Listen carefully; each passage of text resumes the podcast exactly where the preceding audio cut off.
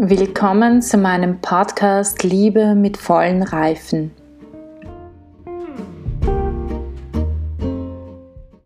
Vergeistigung.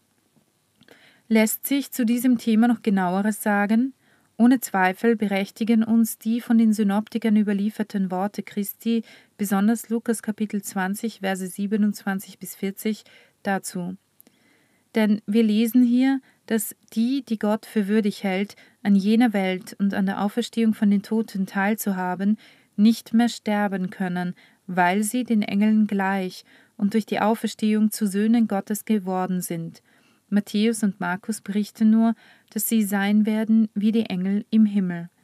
Diese Aussage lässt vor allem auf eine Vergeistigung des Menschen schließen, nach einer Dimension, die sich von jener des irdischen Lebens und damit von jener des Anfangs unterscheidet. Natürlich handelt es sich hier nicht um die Umwandlung der Menschennatur in die der Engel, also in eine rein geistige. Der Zusammenhang zeigt klar, dass der Mensch in der künftigen Welt seine körperlich-seelische Menschennatur beibehalten wird. Wäre das nicht der Fall, hätte es keinen Sinn, von Auferstehung zu sprechen. Auferstehung bedeutet die Wiedereinsetzung der menschlichen Leiblichkeit in ihr wahres Leben, das auf Erden dem Tod unterworfen war. Bei der eben zitierten Formulierung des Lukas, Kapitel 20, Vers 36 und in Matthäus Kapitel 22, Vers 30 sowie in Markus Kapitel 12, Vers 25 geht es mit Sicherheit um die menschliche, das heißt die leiblich-seelische Natur des Menschen. Der Vergleich mit dem himmlischen Wesen, der in diesem Zusammenhang verwendet wird, ist in der Bibel nicht neu. Unter anderem sagt bereits der Psalm, der den Menschen als Werk des Schöpfers preist, Du hast ihn nur wenig geringer gemacht als die Engel. Psalm 8, Vers 6. Man muss also annehmen, dass bei der Auferstehung diese Ähnlichkeit noch größer wird, und zwar nicht durch eine Desinkarnation, sondern durch eine andere Art, einen höheren Grad der Vergeistigung seiner leiblichen Natur, das heißt durch ein anderes Kräfteverhältnis im Menschen.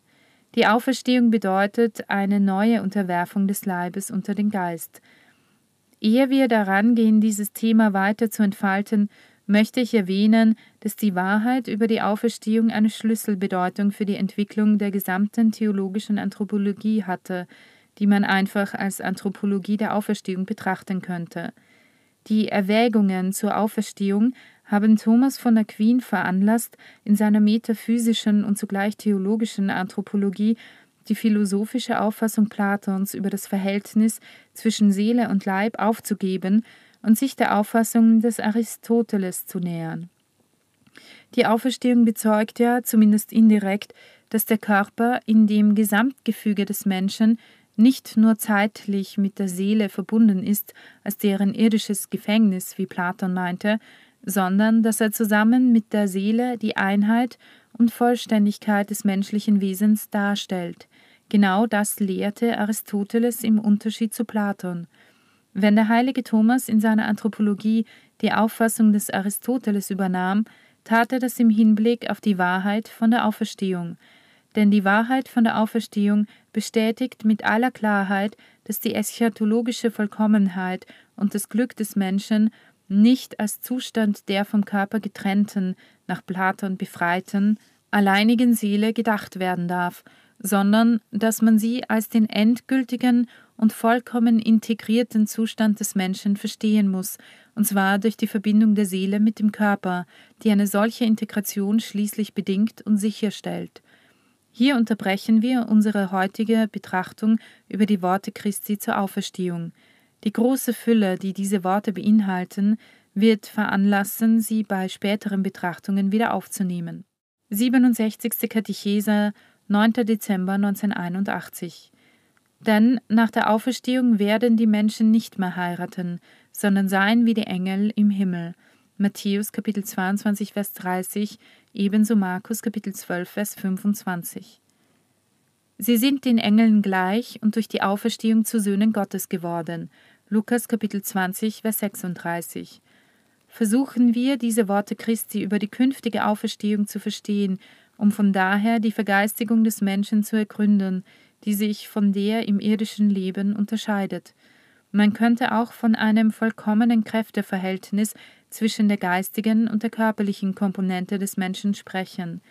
Der historische Mensch erfährt infolge der Erbsünde immer wieder die Unvollkommenheit dieses Verhältnisses, wie es in den bekannten Worten des heiligen Paulus zum Ausdruck kommt. Ich sehe aber ein anderes Gesetz in meinen Gliedern, das mit dem Gesetz meiner Vernunft im Streit liegt. Römer Kapitel 7, Vers 23. Der eschatologische Mensch wird von diesem Widerstreit frei sein. In der Auferstehung kehrt der Körper in die vollkommene Einheit und Harmonie mit dem Geist zurück.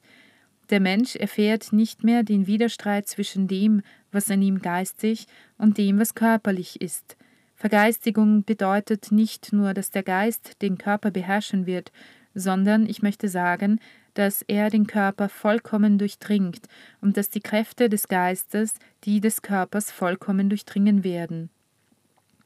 Im irdischen Leben kann die Herrschaft des Geistes über den Körper und gleichzeitig die Unterordnung des Körpers unter den Geist als Frucht beharrlicher Arbeit an sich selbst Ausdruck einer geistig reifen Persönlichkeit sein. Doch die Tatsache, dass es den Kräften des Geistes gelingt, die des Körpers zu beherrschen, hebt die Möglichkeit ihres gegenseitigen Widerstreites nicht auf. Die Vergeistigung aber, auf welche die synoptischen Evangelien in den hier behandelten Texten anspielen, liegt bereits außerhalb dieser Möglichkeit. Es handelt sich also um eine vollkommene Vergeistigung, in der die Möglichkeit, dass ein anderes Gesetz mit dem Gesetz der Vernunft im Streit liegt, vergleiche Römer Kapitel 7, Vers 23, völlig ausgeschlossen ist. Dieser Zustand, der sich ganz offenkundig wesentlich und nicht nur graduell von dem unterscheidet, was wir im irdischen Leben erfahren, bedeutet jedoch keine Desinkarnation des Körpers noch in der Folge eine Entmenschlichung des Menschen. Sie bedeutet im Gegenteil seine vollkommene Verwirklichung, denn in dem leibgeistigen Wesen, das der Mensch ist, kann die Vollkommenheit nicht im Widerstreit von Geist und Körper bestehen, sondern in einer tiefen Harmonie zwischen beiden unter gewahrtem Vorrang des Geistes. In der künftigen Welt wird dieser Vorrang ganz spontan, frei und von jedem Widerstreit des Körpers hervortreten. Das ist jedoch nicht als totaler Sieg des Geistes über den Körper zu verstehen. Die Auferstehung besteht in der vollkommenen Teilhabe alles dessen, was am Menschen körperlich ist, an dem, was an ihm geistig ist. Zugleich besteht sie in der vollkommenen Verwirklichung der menschlichen Persönlichkeit.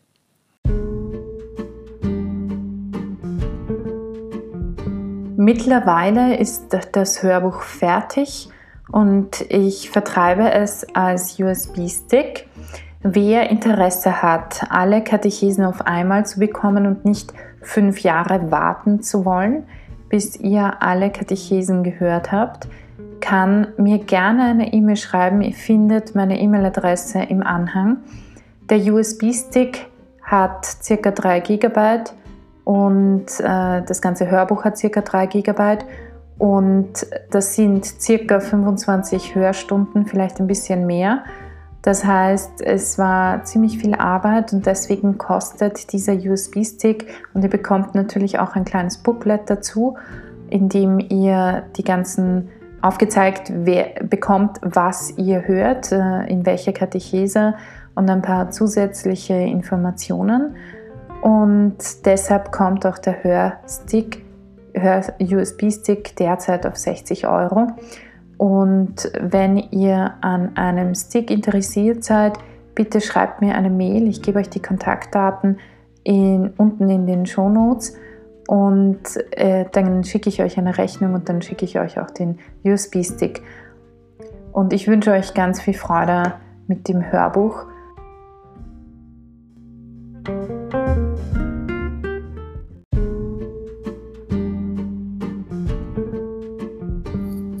Damit wünsche ich euch heute noch einen wunderschönen Tag.